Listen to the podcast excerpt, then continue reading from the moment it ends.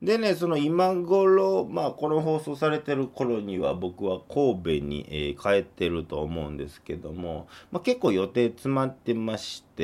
まあラジオの仕事もありましたら、まあ見に行きたいライブもありますし、お祭りとか、まあそれこそ自分のライブももちろんありますし、あとは焼酎を煽るだけね、えーぜひ昭和町の方に皆様お集まりいただけましたらと思うんですけども、まあその寄生虫の、えー中で寄生虫、寄生虫、なんか言い方あれですけども、まあその寄生虫にですね、僕が一つやることとして、その中学生に向けてラジオのワークショップをするっていう日があるんですよ。まあこれ僕今まで毎年やってる話なんですけども、ま、その受講してる中学生から、ま僕こう呼ばれるわけですよ。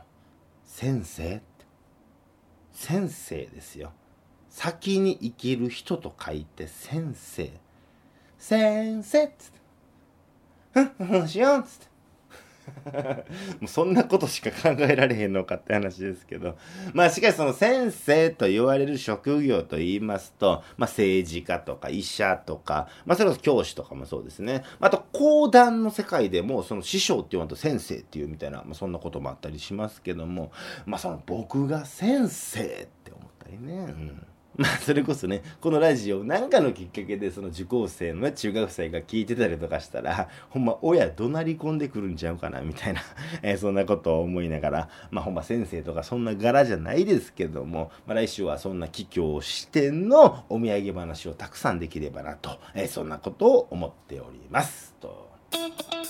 えーではでは、えーそろそろエンディングのお時間です。えーね、えーここからは先週に引き続き、えー非常に薄くなってしまった、えー当番組のフォーク要素を水増しする、えーそんなフォークニュースのお時間です。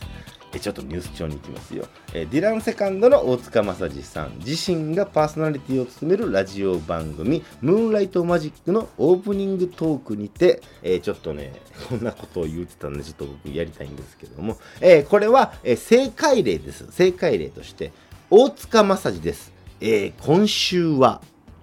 誰々さんをゲストに迎えております。まあそんな、えー大体そんな感じじゃないですか。これ大塚正治さんがどんな感じで言うのかと言いますと大塚正治です。ぎー、今週は、ぎーってその、大塚正治さん、その、えーっていうのが、あの、歌声のみならず、喋りの癖も強すぎて、えーが、うーんになるっていう、えーそういう、えー事実が判明しました。えー私、文本大好きが、息できんくなるぐらい、えー爆笑したという、そういうニュースでございました。ということで、また来週お見にかかりましょう。ギーお相手は私、えー神戸発営ゼロボクシングが文本大輔でした。さよなら、さよなら、さよなら。